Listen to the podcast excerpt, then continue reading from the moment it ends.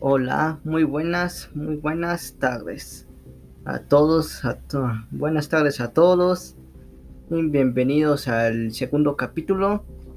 Hoy nuestro tema va a ser un tema muy interesante o como digamos es un debate. Bueno, antes de empezar, este tema se llama la pseudociencia.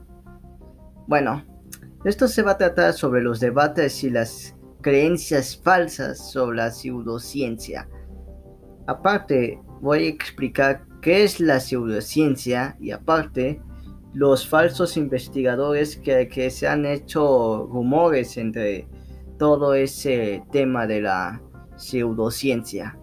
Vale. Entonces, en qué más medida, comencemos. Bien.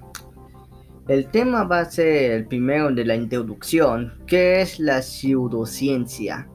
Bueno, la pseudociencia es aquella afirmación, como supuestamente que se puede creer como creencia o práctica, pero que es presentado como algo como científicamente y fáctico, pero es casi incompatible con el método científico. Eso no quiere decir que todo sea real o falso. Todo tiene una cuestión. Pero ahora lo que voy a explicar es la, la pseudociencia con los falsos investigadores. Bueno, las pseudociencias es aquellas que influyen a una variedad como materias basadas en prácticas o en entre comas experiencias y creencias que supuestamente que no se utilizan en el método científico. Y aparte, pero que se ostentan como creencias o ciencias. Su número es casi enorme, que ha logrado impresionar a mucha gente a lo largo de la historia, o lo que siguen siendo aún en la actualidad. Aunque ya que, que algunas tienen una dominación propia y otras no. Pero eso son cuestiones. Por ejemplo, son ejemplos los que han aparecido como contraparte de algunas creencias, como la astrología, para la astronomía, la parapsicología, la alquimia, para la química, la numerología, perdón, numerología, para las matemáticas, o también probablemente para la medicina, que es una de las que más ha tenido que alternar con más con la pseudociencia. Pero no todo la, todas esas listas de, de falsas creencias y falsas investigaciones, o casi muchos investigados. Bueno, a lo largo de estos tiempos es terminación, pero muchos han sido casi identificados, más, más o menos. Fácilmente, no obstante, mucho de estos de la pseudociencia es de estos de pseudocientíficos.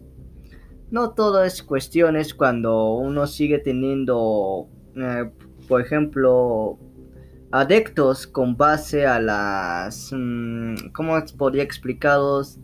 Em, anécdotas o anécdotas que pueden tener como su explicación como el efecto casi en, la tendencia de ciertas enfermedades a ocurrir, o cuando uno se curan solas.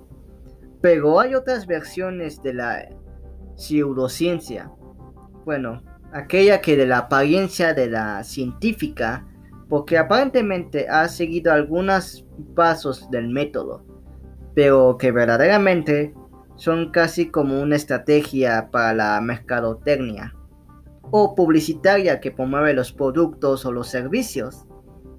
Pero supuestamente a través de estos ciertos indicios que aunque no resisten casi mucho análisis metodológico, a que hacerlos son capaces de deslumbrar a quienes acaso los ven como su especialidad, sobre todo si se publican en revistas prestigiadas su propósito es casi contribuir o incrementar al acervo cognitivo para la humanidad, sino vender el producto y algunas como frecuencias se logran también son pseudociencias los, los investigadores bien. pero no todo de esto podría creerse como algo superficiado. Todo esto tiene, una, tiene casi un defecto. No todos estamos de acuerdo si es real, o que la ciencia es cierta o es falsa, o si los, todos esos estudios pueden tener su propia incrementación de sus cognitivos para hacer bien a la humanidad o productos, o para mejorar muy bien sus productos. No. Esos son versiones de la pseudociencia, que solamente te enseñan la apariencia de todo lo científico. Pero algunos de ellos pueden seguir casi un método, un método. Pero no todo, no todo es así, casi. Bueno, para mí es el punto. Pero algunos sí son capaces de lumbrar o deslumbrar casi como algo muy superficio, perdón, superficie para incrementar casi todos sus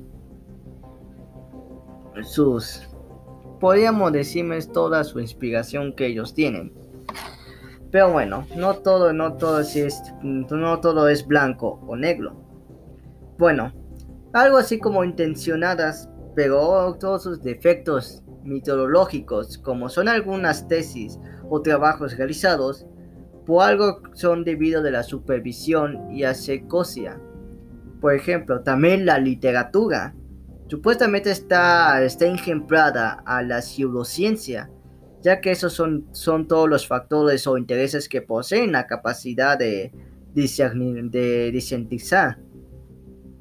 Podríamos decir que los falsos investigadores científicos son los que hacen la pseudociencia y que basta identificar, a estas para reconocerlos o no conocerlos. Pero resultó que también es la ciencia más formal que hay entre los falsos científicos. Por eso uno no se debe que engañar. Hay algunos científicos que sí dicen la verdad, hay otros que son falsos. Uno no sabe. Pero bueno, esto de, bueno, eso es la información sobre lo que posee la pseudociencia y cómo hay que tener mucho cuidado con los investigadores falsos. Bueno, esto fue todo de este debate. No fue, no fue casi una, una, invitación de una información larguísima, pero aún así hay que tomarlo en cuenta para reconocerlo. Pero bueno, no es para, no es para ofenderlo, solamente es una opinión o una crítica sobre hay que saber predecir mucho. Pero bueno, esto fue todo. Y gracias por su atención y hasta mañana. Hasta luego.